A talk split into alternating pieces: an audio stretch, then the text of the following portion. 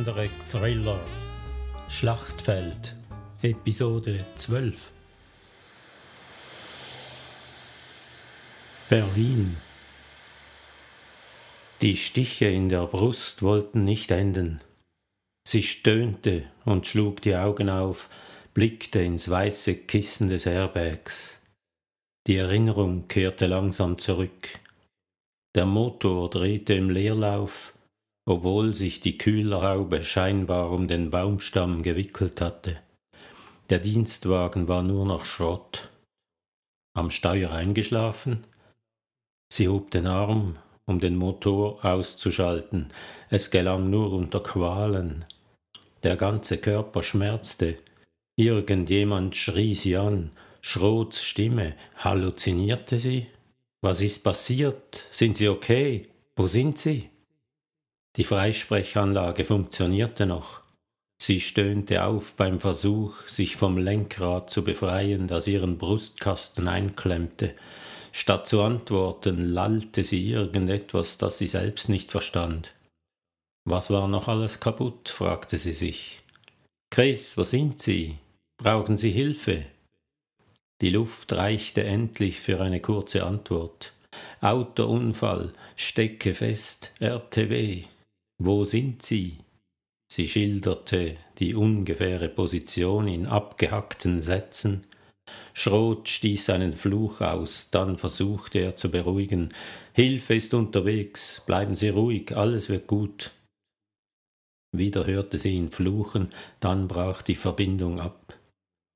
Alles wird gut, der Standardspruch der Ahnungslosen. Sie konnte es nicht verhindern, musste lachen. Das Zwerchfell rebellierte. Ein Schmerz durchzuckte sie, als versuchte das grausame Schicksal ihren Brustkorb aufzuschlitzen. Lachen war von nun an tabu. Sie gab den Versuch auf, sich zu befreien und die verklemmte Tür aufzustemmen. Der Schmerz wollte nicht abklingen, sie spürte es kommen, konnte nicht verhindern, sich übers Lenkrad und die Armaturen zu übergeben. Der Würgereflex wollte ihre Rippen sprengen. Die Schreie erstickten bald, sie schnappte nach Luft, Erbrochenes geriet in die Luftröhre. Der Hustenanfall versetzte ihr den Todesstoß. Ein Riss ging durch den Körper. Der Geist verabschiedete sich, es wurde dunkel. Die Schmerzen blieben im geschundenen Körper zurück. Stille umgab sie, und ein nie gekanntes Gefühl der Leichtigkeit erfüllte sie. Dann spürte sie gar nichts mehr. Der Korridor und vor allem der Geruch nach Desinfektionsmitteln kamen ihr bekannt vor, als sie die Augen öffnete. Was soll das? Ich will nicht schon wieder ins Krankenhaus, protestierte sie. Sie konnte sprechen. Kein tonnenschwerer Druck lastete auf ihr. Sie fühlte die Arme und Beine, alles war in Ordnung. Sie bleiben jetzt mal schön liegen und lassen sich gründlich untersuchen, verstanden? Das Gesicht schwebte Zentimeter über ihr und duldete keinen Widerspruch. Schrot, was tun Sie hier? Sie haben mich angerufen, schon vergessen? Der Notarzt und seine Helferinnen übergaben sie der Notaufnahme. Alles in Ordnung, wehrte sie sich, als die Ärztin sie untersuchte. Mir fehlt nichts. Das werden wir gleich sehen, lächelte die Ärztin. Chris setzte sich auf. Es ging, wenn auch mühsam. Bleiben Sie bitte liegen, mit inneren Verletzungen ist nicht zu spaßen. Habe ich denn welche? Sie ließ die Prozedur ungeduldig über sich ergehen, beantwortete die Fragen der Ärztin mechanisch. Ihre Gedanken weilten bei Lara. Der halbe verdammte Polizeiapparat hatte sie gesucht, ohne es zu wissen, und nicht gefunden. Wie sollte sie Anna das erklären? Aua, rief sie unvermittelt. Eine Quetschung, stellte die Ärztin fest. Gebrochen ist wohl nichts. Sie haben unwahrscheinliches Glück gehabt. Wir werden Sie jetzt aber doch röntgen. Wieder erhob sie sich. Ich gehe jetzt, mir fehlt nichts. Sie ging nicht. Schrot fing sie vor dem Behandlungszimmer ab und verbrüderte sich mit der Ärztin. Seien Sie nicht so verdammt stur, schimpfte er. Sind Sie doch auch? Das ist was anderes. Ich fahre ja nicht ungebremst in Bäume. Ich habe gebremst. Da war Öl auf der Straße, ich konnte nichts tun. Ich weiß, sagte er versöhnlicher. Bei der Röntgenstation fügte er grimmig an, Sie konnten gar nicht bremsen, die Bremsleitung war zerschnitten. Sie erinnerte sich ans Bremsmanöver, kein Widerstand beim Pedal. Materialfehler? Er schüttelte den Kopf. Ich sagte zerschnitten, und ich meine zerschnitten. Es war eindeutig Sabotage. Nach kurzem Zögern sprach er aus, was beide wussten. Ein Mordanschlag. Die Röntgenkamera war bereit. Sie dachte nicht daran einzutreten. Ich brauche mein Handy. Das ist leider im Eimer. Ich habe alles aufgegleist, nachdem wir das kaputte Bremskabel entdeckt hatten. Die Videos der Überwachungskameras werden bereits ausgewertet. Mein Wagen stand draußen auf dem Besucherparkplatz, sagte sie nachdenklich, bei dem Chaos. Der Aufruhr vor dem Präsidium war die perfekte Tarnung für ein solches Attentat. Sie versprach sich nicht viel von der Auswertung der Aufnahmen. Spuren hatte der Täter wohl auch keine hinterlassen. Trotzdem wusste sie, wer für den Unfall zuständig war. Wie konnten die Brüder wissen, wo ich parke? Der Clan hat sie offenbar besonders auf dem Kieker. Warum auch immer. Die werden sie beobachten. Das hätte ich gemerkt, begehrte sie auf. Nicht sehr überzeugend. Sie hatte schlicht nicht mehr darauf geachtet. Jeder Idiot hätte ihr folgen können, ohne dass sie ihn bemerkt hätte. Dr. Roberts, kommen Sie bitte, bat die Röntgenassistentin nervös. Warum haben Sie mich angerufen? wollte Schroth noch wissen, bevor die Tür hinter ihr zufiel. Sie war entschlossen, ihn einzuweihen, als sie die Station verließen. Negativ, sagte sie erleichtert. Milz und Knochen sind noch ganz. Schön, die Leber hoffentlich auch. Meine ist nämlich hin. Sie waren schon auf dem Weg nach draußen zu seinem Dienstwagen, als er die Frage wiederholte. Sie blieb stehen, musterte ihn, wie man eine drohende Gewitterwolke betrachtet, dann sagte sie Ich habe Scheiße gebaut. Er war ganz Ohr, nicht einmal besonders überrascht. Sie kam nicht mehr dazu, ihr Problem zu beichten. Jamie rannte außer Atem auf sie zu, aufgebracht. Mit beinahe feindseligem Blick schloss er sie in die Arme. Er wich ihrem Kuss aus, was er noch nie getan hatte. Wo ist Lukas? fragte sie. Bei der Nanny zu Hause. Er hielt sie auf Armlänge an den Schultern fest. Wieso erfahre ich vom LKA von deinem Unfall? Es tut mir leid, Schatz. Ich war eine Zeit lang bewusstlos und mein Handy ist kaputt. Sein Blick blieb hart. Mir geht es gut, nur ein paar Quetschungen und Kratzer. Es ist alles in Ordnung, glaube mir, beeilte sie sich zu versichern. Gar nichts ist gut, Du wärst fast gestorben und ich weiß von nichts. Den coolen Engländer gab es nicht mehr. Er versuchte gar nicht erst seine Entrüstung zu verbergen. Ich lasse euch besser allein, sagte Schrot. Wir sprechen uns noch. Es war dunkel auf der Landstraße nach Dahlem und stickig im Auto. Sie verhielt sich mäuschenstill, wagte nicht, das Fenster herunterzulassen. Sie hoffte, er würde sich beruhigen, wenn sie ihn allein ließ mit seinen Gedanken. Damit erreichte sie das Gegenteil. Sie spürte bald, wie die Spannung stieg. Er war nah daran zu explodieren. Es war ein blöder Unfall, ein Ölfilm auf der Straße, sagte sie, um etwas Dampf abzulassen. Er trat abrupt auf die Bremse und hielt mitten auf der Straße an. Dann schaltete er die Warnblinker ein und blickte sie traurig an. Warum lügst du mich an? Ihre Nackenhaare sträubten sich, als wehte ein eiskalter Hauch durch den Wagen. Was meinst du? fragte sie mit belegter Stimme. Ich weiß alles. Es war ein Attentat, ein Mordanschlag. Bloody hell, Chris. Du könntest tot sein, die wollten dich umbringen. Sie fühlte sich schuldig in mehrfacher Hinsicht und wusste keine Antwort. Jedenfalls keine, die nicht noch Öl ins Feuer gegossen hätte. Sie konnte sich nur nochmals entschuldigen und bat ihn weiterzufahren. Ich möchte nach Hause zu Lukas. Ich auch, murmelte er verärgert. Die Nanny zog schweigend ab, nachdem alle drei sich minutenlang angeschwiegen hatten. Weder sie noch Jamie wollten die Sache an diesem Abend ausdiskutieren. Das Sedativum des Notarztes wirkte kaum noch, und die Quetschungen begannen sie wieder zu quälen. Nachdem sie Lukas lange Zeit beim Schlafen zugesehen hatte, legte sie sich ins Bett, ohne Jamie zu wecken. Sie hielt es nicht lange aus. An Schlaf war nicht zu denken. Schon Minuten später saß sie im Wohnzimmer vor dem Fernseher und sah sich die Aufzeichnung der Nachrichten an.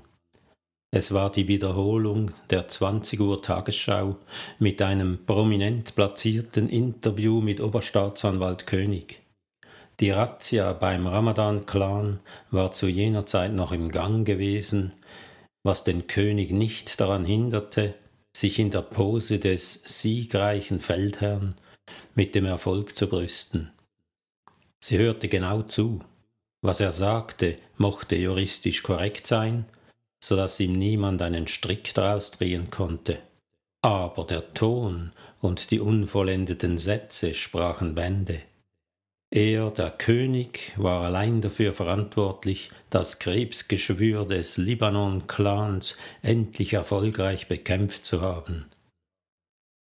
Ich gehe davon aus, die kriminellen Aktivitäten des Clans nachhaltig ausgeschaltet zu haben durch diese konzertierte Aktion der Berliner Polizeikräfte, antwortete er auf die Frage des Reporters. Fehlte nur, dass der applaudierte meine Fresse, was für ein Heuchler und kranker Selbstdarsteller, dachte sie angewidert. Erst verhinderte er jedes entschlossene Handeln, und jetzt war er der Held. Die Razzia würde mit einer gewissen Berechtigung als Erfolg in die Geschichte der Berliner Staatsanwaltschaft und Polizei eingehen. Das Geschäft mit illegaler Prostitution und Menschenhandel war mehr oder weniger zu Ende für Abu Ramadan und seine Brüder.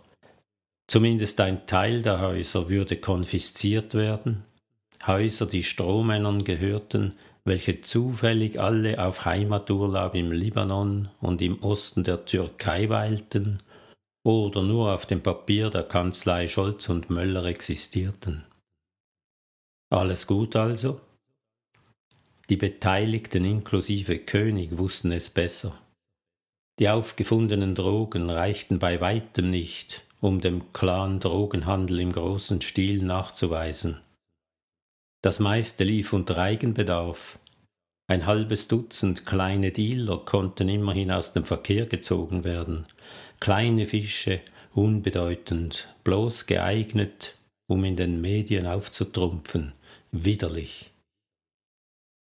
Mit den Waffenfunden sah es nicht besser aus. Sie hatte jedenfalls bisher nichts gehört von Maschinenpistolen und Granaten aus dem Waffenraub bei Neuruppin. In dieser Hinsicht erwies sich die Razzia als totaler Flop, aber davon erwähnte der selbstverliebte König kein Wort. Ein Gedanke versetzte sie unvermittelt in Aufregung. Sie schlich ins Schlafzimmer um das Handy auf dem Nachttisch zu holen. Zu spät erinnerte sie sich, dass keines da war. Jamie erwachte, drehte sich zu ihr um und fragte verschlafen Was gibt's? Alles in Ordnung, Schatz?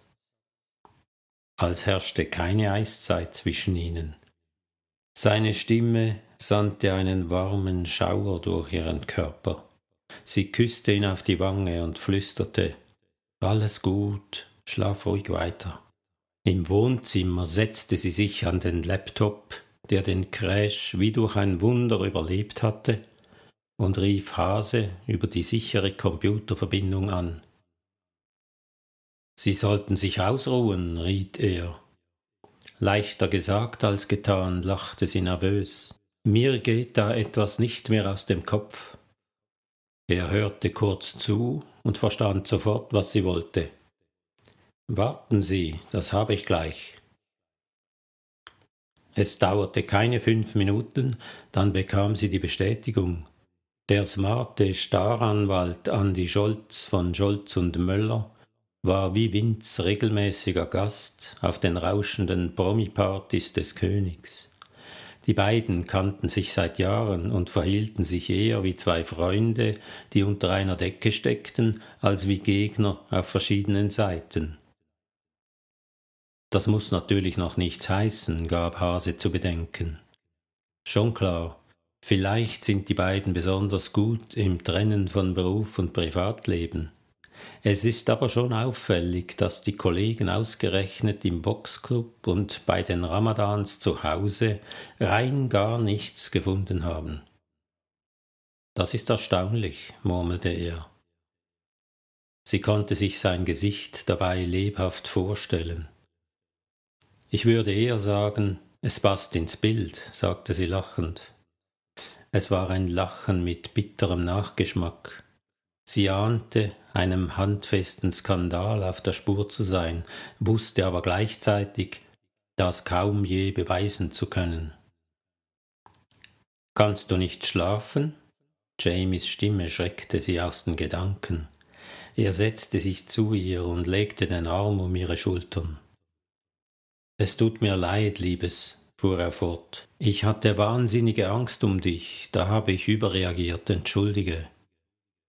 Sie klappte den Laptop zu und zog ihn an sich. Nach einem langen Kuss antwortete sie Ich muss mich entschuldigen, Schatz. Ich habe unsere Gegner unterschätzt, ich werde in Zukunft vorsichtiger sein. Das ist leicht gesagt, ein solches Attentat konntest auch du nicht vorhersehen. Sie nickte, das stimmt, aber wäre ich vorsichtiger gewesen, hätte ich den Wagen in die Garage gestellt, dann wäre nichts passiert. Sie saßen eng umschlungen auf dem Sofa, es war still im Haus, nur das Zirpen der Grillen drang durchs offene Fenster im Obergeschoss herein. Lukas schlief. Der Rechtsstaat muss eben zuweilen bluten für seine Haltung, murmelte sie lächelnd. Damit war das hässliche Thema vorläufig abgehandelt. Lukas schläft tief und fest, stellte er jetzt mit unverschämtem Grinsen fest. Es war ansteckend und verursachte wohlige Gänsehaut. Ist mir auch aufgefallen, grinste sie zurück. Er nahm sie bei der Hand und hetzte mit ihr die Treppe hinauf, als wäre Bashir und der halbe Clan hinter ihnen her. Im Schlafzimmer traf sie ein lüsterner Gedanke. Augenblick, keuchte sie. Der Pyjama landete in hohem Bogen in der Badewanne. Obenauf, im Wäschekorb, wartete immer noch das knallgelbe, geile Höschen. Kleidsam, genau richtig für den Augenblick, fand sie nach einem Kontrollblick dann huschte sie am stillen Kinderzimmer vorbei ins Schlafzimmer. Ihr Herz schlug bis zum Hals in freudiger Erwartung, als sie am Bett stand. Jamie griff zum Schalter der Nachttischlampe, um die Pracht bei Licht zu bewundern. Sie fing seine Hand blitzschnell ab. Kein Licht, Schatz. Die blauen Flecke, du weißt schon. Es ist doch aufregender, die Braut zu ertasten. Sie traf genau den richtigen Ton, wie ein flüchtiger Griff in seinen Schritt bestätigte. Er stöhnte schon auf, bevor sie sich auf ihn gesetzt hatte, verkehrt herum, wie in den besten Zeiten. Dann peitschte der Schuss durchs Haus. Augenblicke später stand sie an der Haustür, Glock im Anschlag. Jamie rief etwas, sie achtete nicht darauf. Tür und Fenster schienen unversehrt, soweit sie die Lage überblickte. Sie schloss auf, bemüht, jedes Geräusch zu vermeiden. Mit einem Ruck öffnete sie, bereit sofort zu schießen. Der erste Blick beruhigte sie ein wenig. Der Vorplatz war leer. Das Licht der Straßenlampe genügte, um zu erkennen, dass keine unmittelbare Gefahr bestand. Der Schuss war ganz in der Nähe abgegeben worden, vielleicht dort, wo sich normalerweise die Streife aufhielt. Sie arbeitete sich eng am Gebüsch entlang vor, Kies knirschte, sie erstarrte, hielt den Atem an, jemand stand keine zwei Schritte von ihr entfernt hinter dem Haselstrauch. Sie holte tief Luft, spannte die Sehnen, bereit zum Sprung. Der Unbekannte ging eine Millisekunde früher zum Angriff über. Der Wachtmeister aus dem Streifenwagen stand vor ihr. Die Pistolenläufe berührten sich beinahe. Polizei, rief er, Waffe runter. Der Rest endete in einem erstickten Gurgeln. Er senkte die Pistole und starrte sie mit offenem Mund an, unfähig zu sprechen oder auch bloß wegzuschauen. Sein Kollege eilte herbei. Alles in Ordnung? fragte er, bevor er sie bemerkte. Dann blieb auch er mit offenem Mund stehen. Wer hat geschossen? fragte sie. Beide senkten den Blick. Jetzt fiel der Groschen. Sie stand sozusagen nackt vor den Kollegen, doch es war zu früh, sich zu entspannen. Sie wiederholte die Frage. Beide murmelten eine Entschuldigung, dann klärte sie einer auf. Es war kein Schuss. Eine alte Döschwo-Ente hatte eine Fehlzündung. Dass es die noch gibt, murmelte sie. Dann mahnte sie die Kollegen, keine Fotos, und ging lachend ins Haus zurück. Die Nacht wirkte wie ein Kurzurlaub. Sie vergaß den Morast, in dem sie steckte, aber nach dem Erwachen holte sie die niederschmetternde Wirklichkeit umso brutaler wieder ein. Lara, was gab ihr überhaupt das Recht, sexuelle Fantasien mit einem entfesselten Jamie auszuleben und sich auch noch darüber zu freuen, während Lara durch die Hölle ging? falls das arme Mädchen überhaupt noch lebte. Sie ächzte beim Aufstehen wie eine von Gicht geplagte alte Frau. Jamie erwischte sie am Fuß, sein Kuss brannte auf der Sohle wie eine geplatzte Blase. All well, darling? Sie verschwand ohne Kommentar im Bad, zu zerschlagen, um zu lügen. Er lehnte in ganzer Pracht am Türrahmen, als sie aus der Dusche kam. Das Grinsen war verschwunden, stattdessen betrachtete er sie mit Sorgenfalten auf der Stirn. Sprich mit mir, sagte er und reichte ihr das Badetuch. Das Telefon im Wohnzimmer entband sie von der Pflicht zu antworten.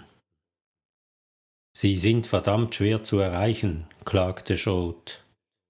Mein Handy hatte einen Autounfall schon vergessen. Wie geht es Ihnen? Fragen Sie lieber nicht. Was steht an? Hat der König Ihnen schon gratuliert? Das Arschloch. Sie lachte gezwungen. Sie haben also das Interview auch gesehen. Ließ sich nicht vermeiden. Ist doch gut gelaufen, versuchte sie zu scherzen. Der König hatte seine fünfzehn Minuten und ist happy, so können Sie in Ruhe weiterarbeiten. Von wegen Ruhe fuhr er dazwischen. Das Gegenteil ist der Fall.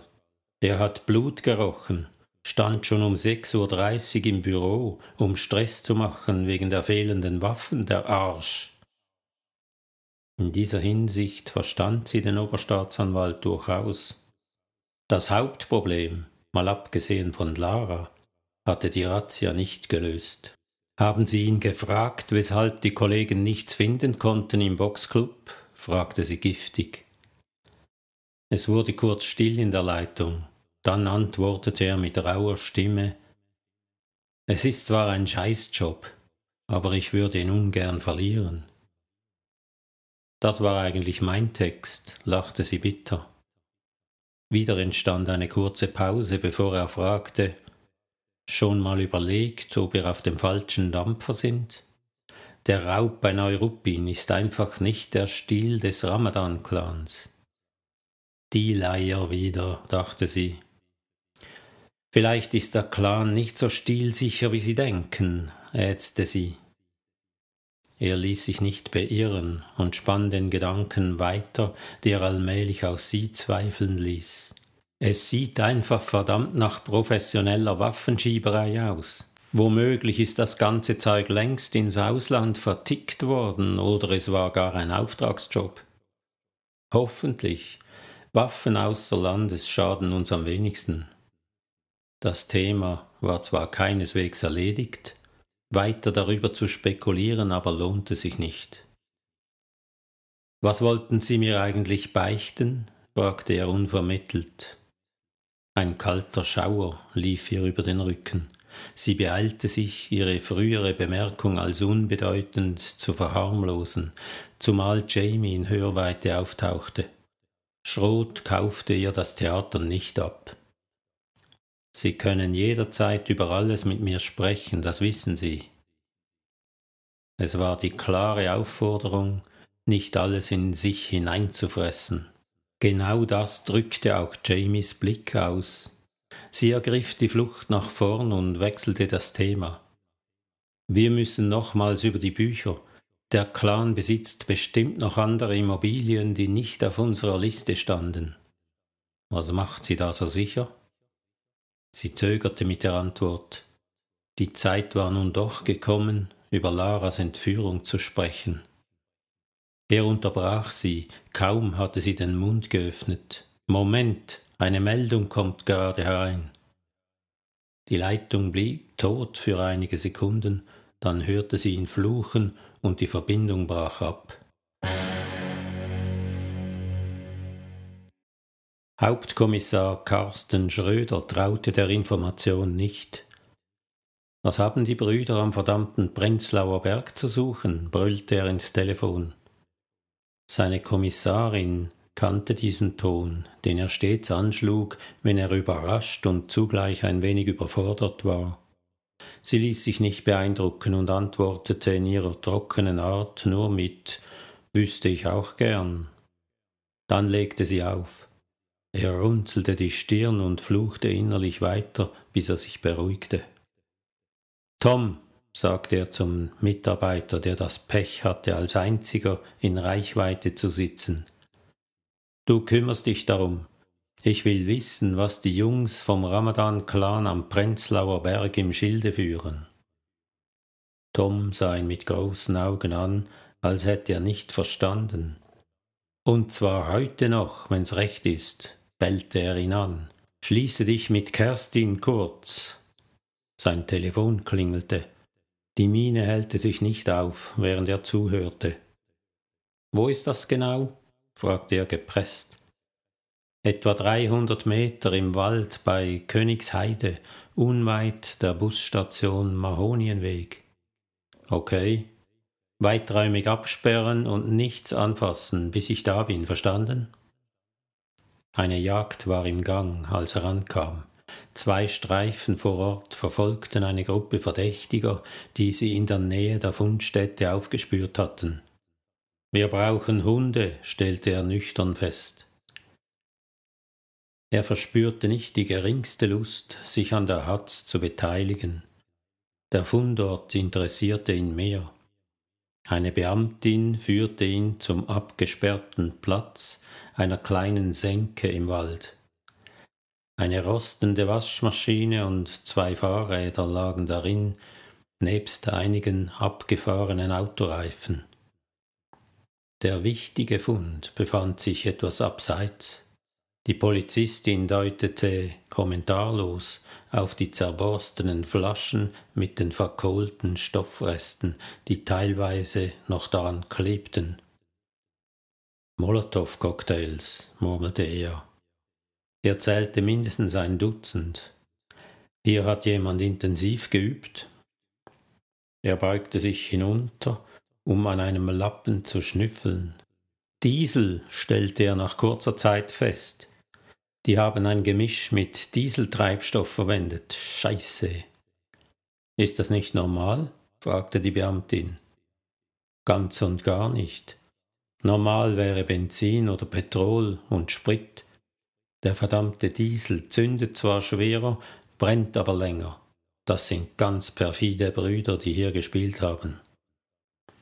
Beide starrten mit betroffenen Gesichtern auf die Überreste. Er stand an einer Art Truppenübungsplatz für Banditen in einer Gegend, die noch fast zum Bezirk Neukölln gehörte, wie ihm sofort aufgefallen war. Was sind das für Puppen? fragte er bei genauerem Hinsehen. Hat wohl jemand entsorgt, wie die Waschmaschine? Möglich, dachte er. Allerdings lagen die Puppen mit den geschmolzenen und verbrannten Gesichtern nahe bei den Molotow-Cocktails. Die Kriminaltechnik traf gerade rechtzeitig ein. Der Forensiker bestätigte seine Vermutung nach einer ersten Sichtung. Dieselgemisch, kein Zweifel. Irgendeine Idee zu den Puppen? Spielende Kinder waren das wohl nicht, scherzte der Kollege. Er roch an der Puppe, die er in der Hand hielt, und betrachtete das deformierte Gesicht eingehend. Sieht nach einem gezielten Angriff auf das Gesicht aus, mit einer Art Flammenwerfer. Genaueres kann ich natürlich erst nach eingehender Analyse sagen. Flammenwerfer mitten in die Visage, echote Schrotheiser. Was für perverse Schweine sind das? Der Techniker lachte. Sind ja nur Puppen. Sie haben keine Ahnung, Mann. Untersuchen Sie den ganzen Scheiß hier auf Fingerabdrücke und DNA. Ich will sofort wissen, ob es einen Match gibt. Ei, ei, Captain. Die Jagdgesellschaft kehrte zurück. Er sah den drei Herren, die mit gesenktem Blick vor ihn traten, sofort an, dass sie nichts mit Molotow-Cocktails und Flammenwerfern am Hut hatten. Sie stammten von einem Bauerngut bei Köpenick und schienen überrascht, ihre Fässer mit Altöl nicht in diesem Waldstück entsorgen zu dürfen. Aus den Augen mit den Idioten, knurrte er angewidert. Wahrscheinlich würden die Typen nicht einmal eine Buße einfangen, denn die vollen Fässer lagerten noch auf ihrem Kleinlaster. Die Techniker waren dabei, die Überreste der mysteriösen Truppenübung einzusammeln. Halt, Augenblick, rief er einem zu. Zeigen Sie mir das Tuch. Der grüne Stofffetzen hatte seine Aufmerksamkeit erregt. Er kannte solche Tücher. Der Mann gab ihm ein paar Silikonhandschuhe. Er breitete das zerrissene Tuch aus und betrachtete es von beiden Seiten. In einer Ecke fand er den Hinweis, den er suchte. Grinsend gab er das Tuch zurück und zog das Handy aus der Tasche. Er erwischte Chris im Büro. Das dürfte Sie interessieren, sagte er und beschrieb den Truppenübungsplatz. Und warum genau interessiert mich das? Wir haben ein Handtuch sichergestellt, das aus dem Boxclub stammt. Es deutet vieles darauf hin, dass die Clanbrüder diese Übung veranstaltet haben. Die KTU wird es hoffentlich bestätigen. Das gab ihr eine Weile zu denken, schließlich fragte sie Kann man feststellen, wann die dort waren?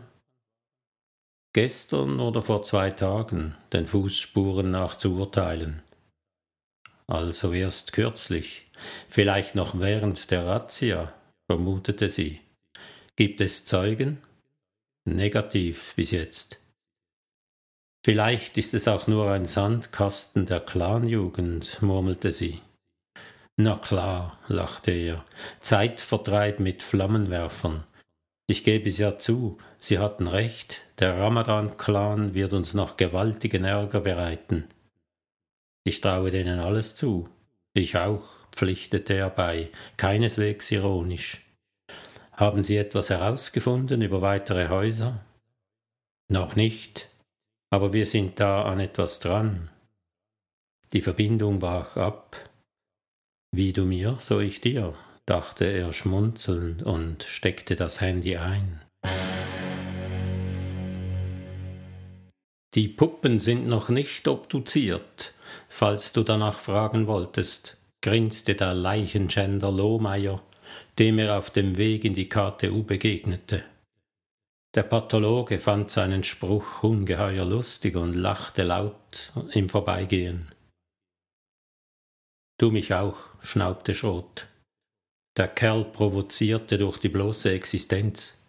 Sobald er den Mund öffnete, aber wurde die Sache absolut unerträglich. Eines Tages, vielleicht an seinem letzten Arbeitstag in diesem Loch, schwor sich Schrot, würde er den Lohmeier persönlich auf seinen Seziertisch schmeißen und das Skalpell ansetzen. Was haben wir? fragte er den Kriminaltechniker unwirsch. Ich fange gerade erst an. Das reicht mir nicht. Ich brauche Beweise, verstehst du? Beweise. Die Überreste aus der Waldsenke lagen ausgebreitet auf dem langen Arbeitstisch. Irgendein Vorschlag, womit ich anfangen soll?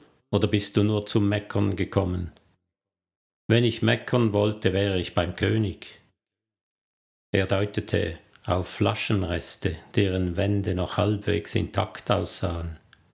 Versuch's mal damit. Molotow-Cocktails schmeißt man, indem man die Flasche am dicken Ende hält, während man den Lappen mit der anderen Hand anzündet. Was du nicht sagst. Willst du mir noch eine Zeichnung machen, damit ich es auch wirklich verstehe?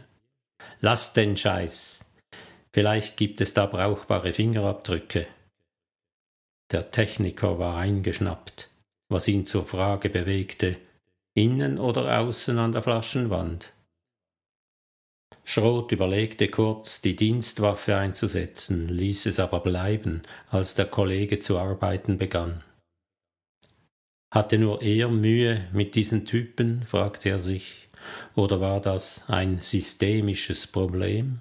Waren die alle so, bloß er nicht? Warum machte in diesem Laden nicht einfach jeder seine verdammte Arbeit? Wir könnten Glück haben, unterbrach der Techniker seine Gedanken. Es gab kein Wir, aber Schrot ließ es dabei bewenden. Der Daumenabdruck sah tatsächlich ganz brauchbar aus auf dem Computerbildschirm. Der Techniker startete das Analyseprogramm. Nur ein Blinken zeigte an, dass es arbeitete. Die Sekunden flossen zähflüssig dahin. Er gab die Hoffnung schon auf, als der Bieb den ersehnten Treffer anzeigte. Das Foto, zu dem der Daumenabdruck zu 92 Prozent passte, entlockte ihm ein zufriedenes Grinsen.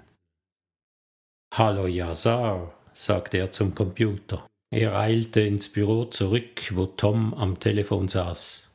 Auf seinen Wink brach er das Gespräch ab. Tom, hole mir unseren Freund Yazar Ramadan ins Vernehmungszimmer. Macht nichts, wenn es schnell geht. Geht gar nicht, antwortete Tom ohne Zögern. Was soll das heißen? Das heißt, dass es nicht geht. Wir wollten ihn auch befragen, aber der Herr sei abwesend, heißt es. Auf dem Weg in die Türkei und nicht erreichbar, heißt es. Spinne ich? fuhr Schrot auf. Wer sagt das?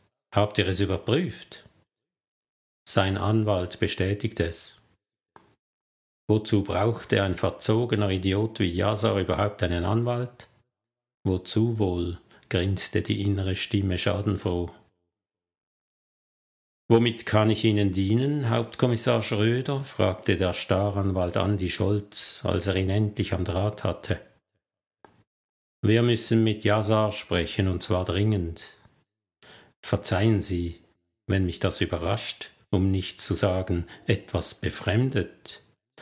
Haben Sie nicht kürzlich mit meinem Mandanten gesprochen, ohne mein Beisein, wie ich anmerken darf. Sie können sich Ihre Ironie sonst wohin stecken. Es gibt eine neue Sachlage, neue Hinweise, zu denen wir Yasa befragen müssen. Was für Hinweise bitte? Die möchte ich mit Jasa besprechen, wenn es recht ist. Sie dürfen gerne dabei sein, Herr Scholz. Nun ja, dann muss die Befragung eben warten, fürchte ich. Haben Ihnen die Kollegen nicht ausgerichtet, dass mein Mandant zurzeit in der Türkei weilt? Ich dachte, er sei erst auf dem Weg dorthin. Was hat er überhaupt in der Türkei zu suchen? Tja, Herr Hauptkommissar, das entzieht sich leider meiner Kenntnis. Herr Ramadan ist ein freier Mann und kann jederzeit reisen, wohin er will, nicht wahr? Schrot reichte das Affentheater. Wütend unterbrach er die Verbindung. Die nehmen ihn aus der Schusslinie, dozierte Tom. Darauf wäre ich nie gekommen. Kaum aufgestanden, klatschte er mit schmerzverzerrtem Gesicht wieder auf den Sessel. Major Trouble meldete sich zurück. Der Major war kein gängiger Militärkopf. Sein linker Fuß hieß so, seit er die Sehne damals beim Bund in einer Nachtübung überdehnt hatte. Major Trouble kündigte mächtigen Ärger an. Es war keine Wetterfühligkeit. Der Fuß spürte kommenden Ärger manchmal Stunden, manchmal Tage voraus, heftig, dass er jeweils kaum aufzutreten wagte. Major Trouble tat das zuverlässig und ziemlich häufig. Jetzt aber wollte der stechende Schmerz auch im Sitzen nicht abklingen. Gigantischer Ärger stand ins Haus. Die Verabredung mit der Nachbarin Emily Koch fürs Abendessen konnte nicht gemeint sein. Es war zwar auch ein Übel, aber nicht das erste Mal und Major Trouble hatte deswegen noch nie gezickt. Außerdem war Emilys Minestrone nicht zu verachten. Vielleicht sollte er wirklich wieder einmal etwas essen, das man nicht an der Wurstbude kaufen konnte. Es roch nicht nach Minestrone, als er ihre Wohnung abends gegen sieben betrat. Eisbein mit Kartoffelsalat. Der hatte es auch in sich, der Salat. Das Bein erinnerte ihn allzu sehr an seinen Fuß, aber er biss dennoch herzhaft hinein. Du bist so still heute, sagte Emily. Ich esse. Das hindert dich sonst nicht am Meckern, er schob sich das letzte Stück Eisbein in den Mund und kaute lange und gründlich darauf herum. Die Antwort fiel ihm nicht leicht. Sein Kopf war voll mit renitenten Clanbrüdern, Yasar und Molotow-Cocktails, aber genau darüber durfte er nicht sprechen. Er wünschte, Chris säße ihm gegenüber, schüttelte dann aber den Kopf. Das wünschte er sich nicht wirklich, oder? Was ist? Schmeckt das Zeug nicht? Nein, doch, im Gegenteil. Ich hatte nur eben eine Vision. Ach so, na dann ist ja alles klar. Er schaufelte den Rest des Salats in den Mund, während sie ihn schweigend durchleuchtete. Du kannst mit mir über alles reden, sagte sie schließlich. Er wischte den Mund ab und versuchte, ein freundliches Gesicht zu machen. Das war lecker, danke. Sie nahm das Kompliment mit Stirnrunzeln entgegen. Da sie weiter nichts sagte, nahm er an, er sollte die Konversation vorantreiben. Mal angenommen, du würdest immer noch als Lehrerin arbeiten und zwei Drittel deiner Schüler hätten Migrationshintergrund. Was würdest du tun, um diese Kinder zu integrieren? Sie schmunzelte, das Thema gefiel ihr. Ich würde sie unterrichten. Gute Idee, aber was, wenn sie sich einen Deut darum scheren, was du sagst? Was, wenn Jungs glauben, sie müssten sich von einer Frau sowieso nichts sagen lassen, wie das heute normal ist? Sie lachte. Das habe ich schon damals zur Genüge erfahren, von Deutschen ebenso wie von Ausländern. Wir haben uns dann manchmal über die Mütter unterhalten. Das hat geholfen. Glaube ich nicht. Ist aber so, Herr Kommissar. Integration funktioniert. Es braucht bloß Zeit und Geduld. Glaube ich nicht. Meiner Erfahrung nach haben wir hier ein echtes Problem, das einfach aus politischen Gründen totgeschwiegen wird. Sie musterte ihn misstrauisch. Du stößt jetzt doch nicht ins Horn der AfD. Mit Nazis habe ich nichts am Hut. Die Typen bieten keine Lösungen. Im Gegenteil, sie hetzen die Leute gegeneinander auf und hintertreiben so alle Anstrengungen für eine Integration. Meine Worte. Er wartete, bis sie den Kaffee auf den Tisch stellte, bevor er den Gedanken aussprach, der ihn seit langem beschäftigte. Manchmal denke ich, der Staat müsste gewissen Eltern die Kinder einfach wegnehmen. So wie in der DDR, lachte sie bitter. Ihr Gesicht wurde ernst, als sie anfügte, aber es stimmt, das habe ich mir auch schon gewünscht. Siehst du, Integration funktioniert also doch nicht. Unser Rechtssystem hindert uns, notwendige Maßnahmen zu ergreifen. Sie hatte ihn durchschaut, wie er aus ihren Blicken schloss. Du sprichst die ganze Zeit von diesem Ramadan-Clan aus den Nachrichten, nicht wahr? Wenn du es sagst. Ihr müsst solche Verbrecher stoppen. Dafür seid ihr doch da, oder? Diesmal lachte er. Es gibt einige Probleme dabei. Ein paar Banditen haben wir wenigstens jetzt aus dem Verkehr gezogen. Gut so, das verdankt ihr sicher der attraktiven Kollegen vom BKA. Er hatte den Mund schon offen, um zu protestieren, als ihm einfiel, wie recht sie hatte. Ohne die Liste und den Druck ihrer Staatsanwältin wäre gar nichts passiert. Stimmt's oder stimmt's? Sie gefällt dir doch auch. Kein Grund zur Eifersucht. Er musste zugeben, es tat gut, an Chris und den Erfolg der Razzia zu denken. Fast vergaß er dabei die rabenschwarzen Wolken, die über dem Prenzlauer Berg heraufzogen. Die Unterhaltung stockte. Er sollte gehen, doch seine Beine wollten nicht aufstehen. Denen gefiel es offensichtlich bei Emily, so sehr, dass sich sogar Major Trouble vornehm zurückhielt. Sie stellte einen Teller mit mundgerechten Stücken ihres Streuselkuchens auf den Tisch, schob sich eines in den Mund und seufzte dann Man hat's nicht leicht, nicht wahr? Du kannst dich kaum beklagen, denke ich. Fette Rente und keine gestörten Blagen mehr im Klassenzimmer. Beide lachten, wohl aus verschiedenen Gründen. Im Gegenteil, sagte sie, ich vermisse das Klassenzimmer, die Kinder, die jugendliche Unruhe. Das ist typisch im Alter, antwortete er, ganz Psychologe. Man erinnert sich vor allem an die guten Zeiten und verdrängt die Tage, an denen man den ganzen Bettel am liebsten hingeschmissen hätte. Sie nahm noch ein Stück Streuselkuchen aus dem Teller. Mit dem letzten Schluck Kaffee spülte sie es hinunter, ich überlege mir schon seit einiger Zeit, wieder Musikunterricht zu geben. Würde etwas Leben in die Bude bringen. Nein, rief er entsetzt. Das Klavier an der Wand grinste schadenfroh. Susi betrat Laras Zimmer mit eisiger Miene. Sie hatte Sophias Trick mit dem blutbefleckten Höschen bald durchschaut. Laras Magen zog sich zusammen beim Gedanken daran, was die Sadisten mit der armen Sophia und Anastasia angestellt haben mochten. Die Mädchen waren jedenfalls seither nicht mehr bei ihr aufgetaucht.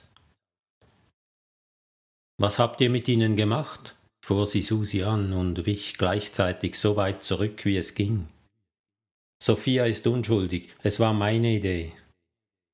Susi die Herrin über die Objekte der Begierde in dieser Hölle, verzog das Gesicht zu einem verächtlichen Lächeln. Eure kleinen Tricks werden nichts mehr nützen. Für wie dumm haltet ihr mich eigentlich? Lara kauerte am Boden unter dem Fenster, zitternd, jederzeit mit einem tätlichen Angriff rechnend. Mit ihrem zarten Körper hatte sie der prallen Walze Susi wenig entgegenzusetzen. Was versteckte das Luder hinter dem Rücken? Sie hielt den Atem an, als Susi den Arm bewegte.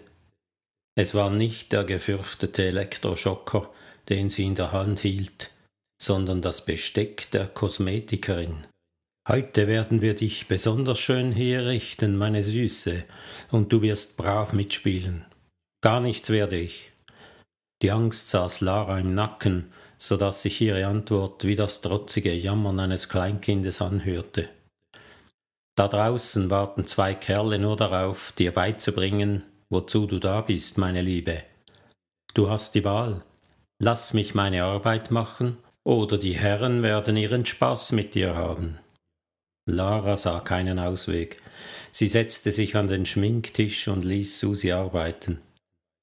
Wo ist eigentlich Jack? fragte sie unvermittelt. Hat er sie verlassen? Sie traf einen wunden Punkt.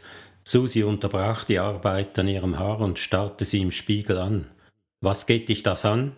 herrschte sie ihr Spiegelbild an. Sie klang irgendwie unsicher. Lara schöpfte Hoffnung. Sie war überzeugt, Susis Schwachstelle entdeckt zu haben und ließ nicht locker. Jack hat den Auftrag, mich ganz zu lassen. Was heißt das? Das heißt gar nichts. Und überhaupt ist Jack nicht mehr da. Tot? Haben ihn die Schwarzen umgebracht?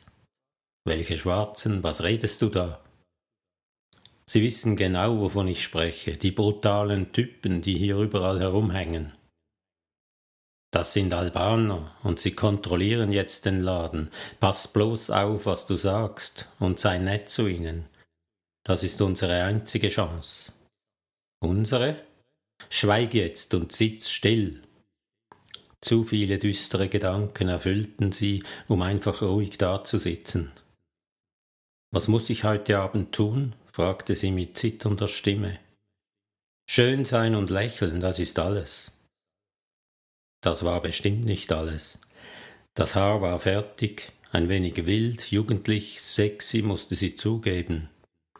Susi trug die Grundlage für die Schminke auf.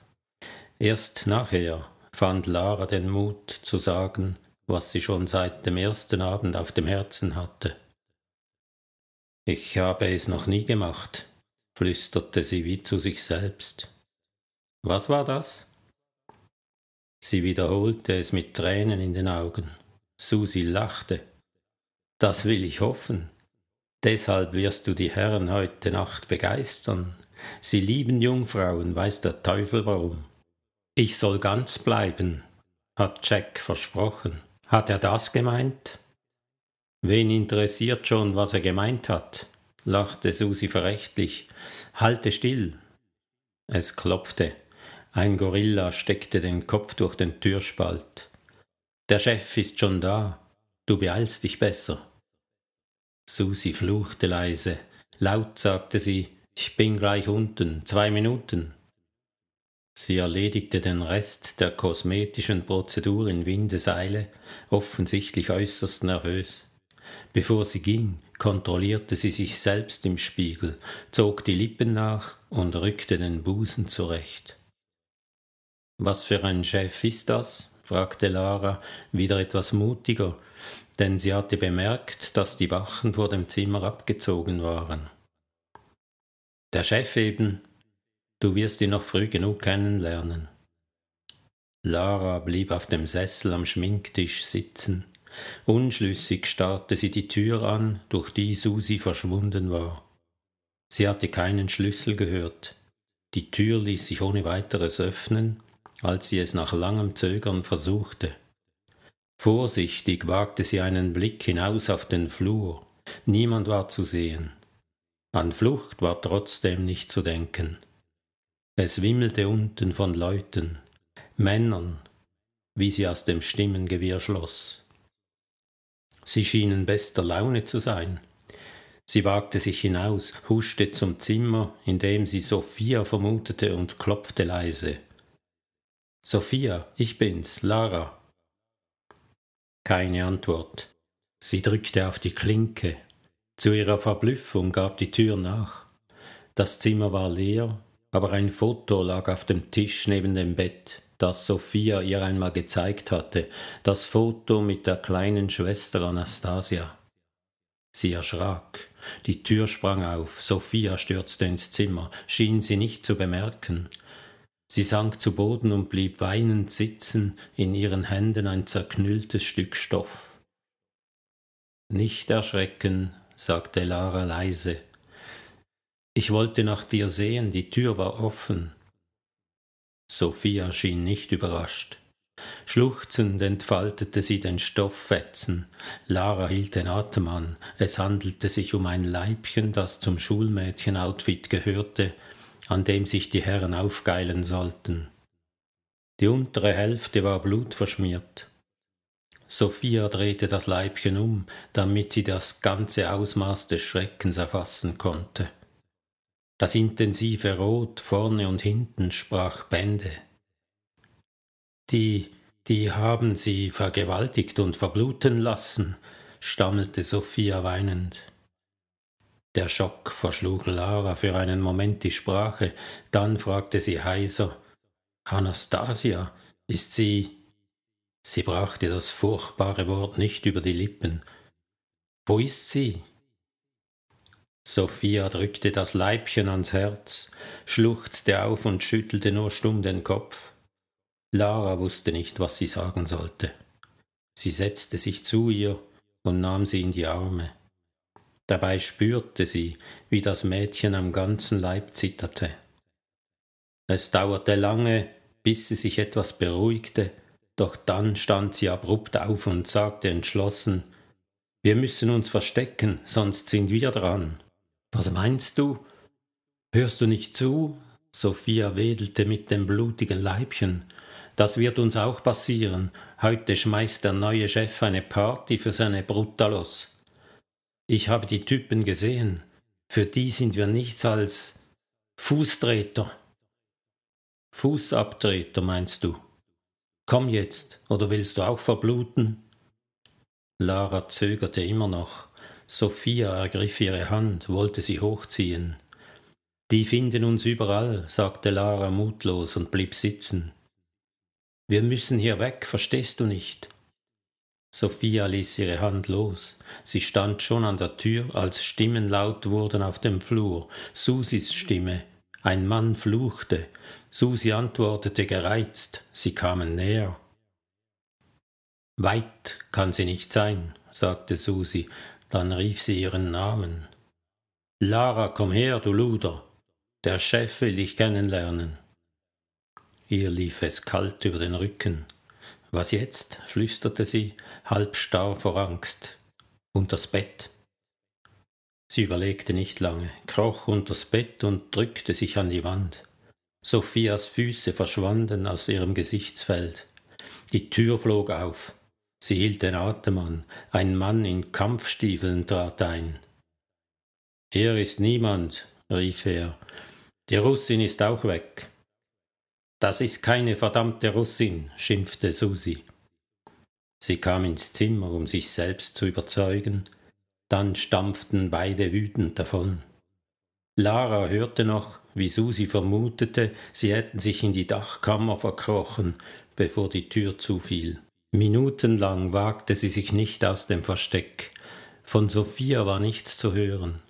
Schließlich hielt sie es nicht mehr aus. Sie rief mit dünner Stimme nach dem Mädchen. Sophias Füße traten in ihr Gesichtsfeld, geräuschlos wie eine Erscheinung. Lara kroch unter dem Bett hervor. Wo warst du? Hinter dem Duschvorhang. Das war knapp. Sophia sah sie hilflos an. Sie dachte nicht mehr daran zu fliehen, sagte niedergeschlagen, Sie werden zurückkommen. Laras Gedanken jagten sich. Plötzlich wusste sie, was zu tun war. Die Dachkammer. Dort werden sie sowieso nachsehen. Lara packte sie mit neuer Energie an den Schultern. Genau, sagte sie aufgeregt. Susi glaubt, wir versteckten uns dort. Gerade jetzt sehen sie nach. Nachher ist es das sicherste Versteck, verstehst du? Es war leichter gesagt als getan. Sie warteten angespannt auf die Rückkehr der beiden, doch nichts geschah. Vielleicht sind sie die andere Treppe runter, vermutete Sophia. Lara nickte. Wir müssen es versuchen. Das Herz klopfte bis zum Hals, während sie dem Flur entlang eilten. Im Treppenhaus blieb alles ruhig. Sie rannten hinauf und standen Sekunden später vor der Kammer, die sie niemals wiederzusehen gehofft hatte. Der Schlüssel steckte außen. Sie zog ihn ab. Sie schlüpften hinein, dann verschloss sie die Kammer von innen. Beide lauschten an der Tür. Nur langsam entspannte sie sich und atmete auf. Sophia lächelte dankbar. Lara schob den dicken Vorhang vorsichtig zur Seite und wagte einen Blick aus dem Fenster. Die Sammlung von Luxuskarossen auf dem Vorplatz war eindrücklich. Sie zählte neun Autos der Oberklasse, darunter zwei Sportwagen flach wie Rennautos der Formel 1. Die feinen Herren Kinderficker schienen keine Geldsorgen zu haben. Sie wandte sich angewidert ab, da bemerkte sie eine Bewegung aus den Augenwinkeln. Was wird denn das? sagte sie überrascht. Sophia eilte herbei. Die sind aber klein, murmelte sie verblüfft. Beide drückten die Nasen platt am Fenster zu unwirklich erschien ihnen, was sich unten abspielte. Schwarz vermummte Gestalten tauchten auf, dünn und auffällig klein. Sie kesselten die Autos der Albaner von drei Seiten ein. Das sind Jungs, keine Männ. Das Wort blieb ihr im Halse stecken. Auf allen drei Seiten flammten Feuerzeuge auf, sofort loderten Stichflammen auf, ein Dutzend oder mehr. Die vermummten Gesichter der Jungs wurden kurz sichtbar. Im flackernden Feuerschein kamen ihr die Gestalten vor wie kleine Teufel. Die Flammen verschwanden. Für zwei, drei Sekunden kehrte die Nacht zurück. Noch geblendet vom Schein des Feuers sahen sie gar nichts mehr. Dann zuckte eine Flamme so hoch in den Himmel, dass sie sich unwillkürlich mit einem Sprung vom Fenster wegretteten. Lara fiel hin, Ungläubig betrachtete sie das flackernde Licht draußen vor der Scheibe. Sophia zog sich an die gegenüberliegende Wand zurück und kauerte am Boden. Als Lara wieder hinausblickte, waren die Jungs verschwunden. Alle Autos brannten lichterloh. Im nächsten Augenblick explodierte ein Benzintank, dass das Haus erzitterte. Wutgeheul, Flüche und wilde Schreie drangen von unten herauf. Die ersten Männer stürzten händeringend aus dem Haus. Die kleinen Teufel waren plötzlich wieder da. Jauchzend tanzten sie um die Männer. Drei oder vier Jungs kreisten jeden ein. Der Veitstanz heizte das Chaos an. Fäuste flogen, kaum eine traf. Sobald ein Junge in die Knie ging, schleiften ihn andere aus der Gefahrenzone. Neue Teufel schienen überall aus dem Boden zu schießen.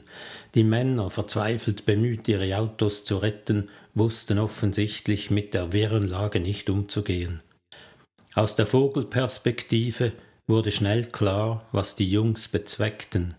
Sie trieben die Albaner auseinander, bis jeder isoliert in einer Gruppe stand. Lara wagte kaum zu atmen, als hätten die Teufel sie umzingelt. Ein Schreckensruf entfuhr ihr, überall blitzte gleichzeitig Licht auf. Im selben Atemzug spien die Teufel Feuer in die Gesichter der Männer wie wütende Drachen. Schmerzensschreie erfüllten die Nacht. Geblendet, mit verbrannten Gesichtern taumelten die Angegriffenen ziellos umher, die Hände im geschundenen Gesicht. Die Drachen spien weiter Feuer, bis alle Männer am Boden lagen. Dann lösten sie sich auf einen Schlag in Luft auf. An ihrer Stelle wuchsen Männer aus dem Boden, auch sie vermummt bis zur Unkenntlichkeit. Messer blitzten auf. Sie schloss die Augen. Als sie sie wieder öffnete, stand Sophia neben ihr am Fenster. Sie murmelte etwas Unverständliches in ihrer Sprache, das sich wie ein Gebet anhörte. Beim Blick nach unten übergab sich Lara. Die Kerle, die eben noch in Feierlaune nach den Mädchen gerufen hatten, lagen in ihrem Blut. Einige zuckten noch, die Hände verzweifelt an den aufgeschlitzten Kehlen. Während sie zitternd und mit einem Herz, das aus der Brust springen wollte, ihr Erbrochenes so gut es ging mit einem Taschentuch in den Napf wischte, der eigentlich fürs Essen gedacht war, sank Sophia neben ihr auf die Knie.